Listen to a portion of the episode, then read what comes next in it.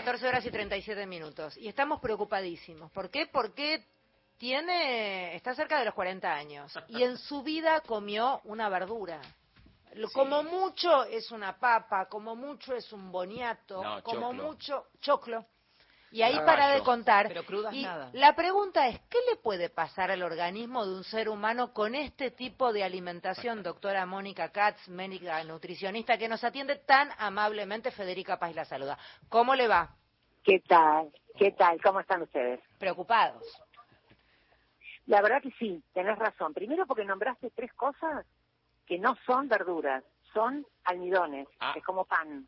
Bien, bien. Boniato, boniato, papa. ¿Y cuál más dijiste? Zapallo, ¿Choclo? algunos choclos. verduras. Choclos. No son verduras. Ok. No son verduras. Ok. ¿El zapallo tampoco? Pensá, ¿de dónde se saca la pol- de dónde se saca la polenta? Del maíz, del choclo. Del choclo. Ujú, ujú. Bien. ¿De dónde se saca la harina de papa para los celíacos? De... y es un almidón, es un almidón, ¿sí? Y el boniato es otro almidón, así que en principio no está comiendo verdura. El Está cabutia me gusta, el que- cabutia. ¿Cómo? El cabutia me gusta.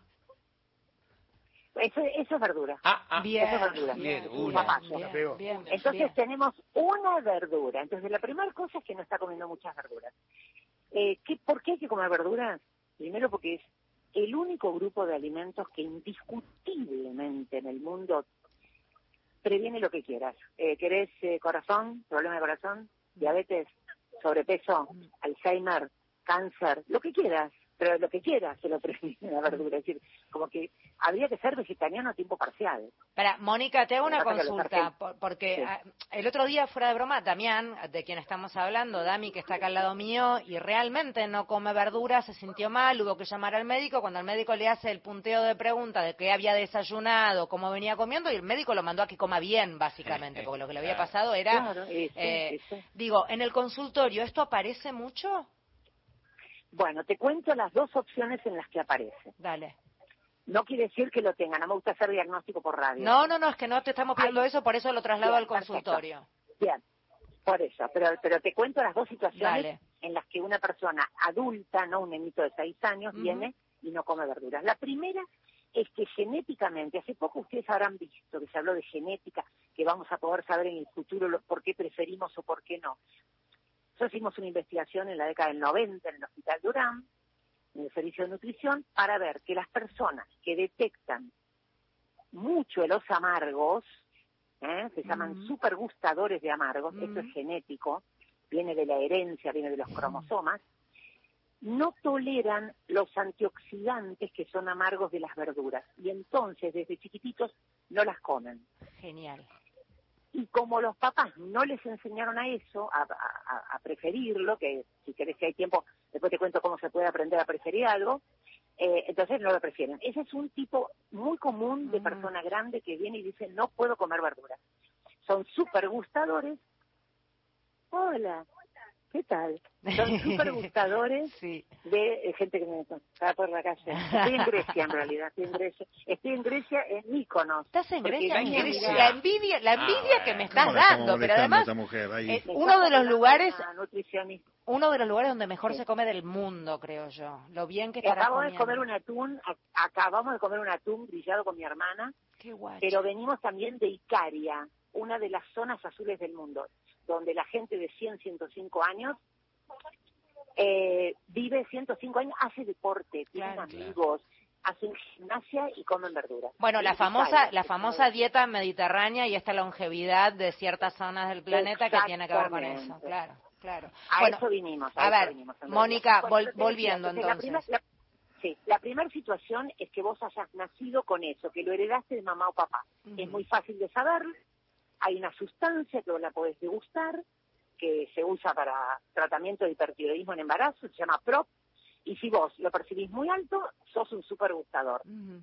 Y entonces, desde chiquito o desde adolescente, deberían haber entrenado el paladar de esta persona para que pudiera preferir por lo menos tres, cuatro verduras. La otra situación es una, em, no quiero decir enfermedad, una característica Sí. por la que las personas, por, por ser obsesivas, por ser ansiosas, restringen y evitan muchos alimentos.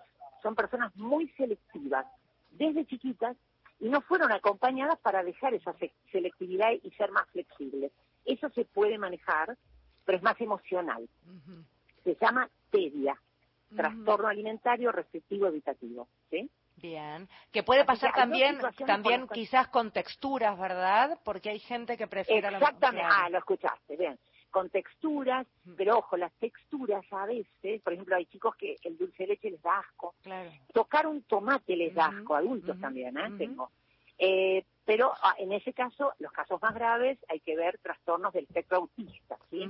No todos son autistas, por supuesto, pero hay muchos que tienen trastornos severos sensoriales, así que Erika se ve que escuchaste de esto. Bueno, esas son las dos situaciones en las que adultos no comen casi verduras.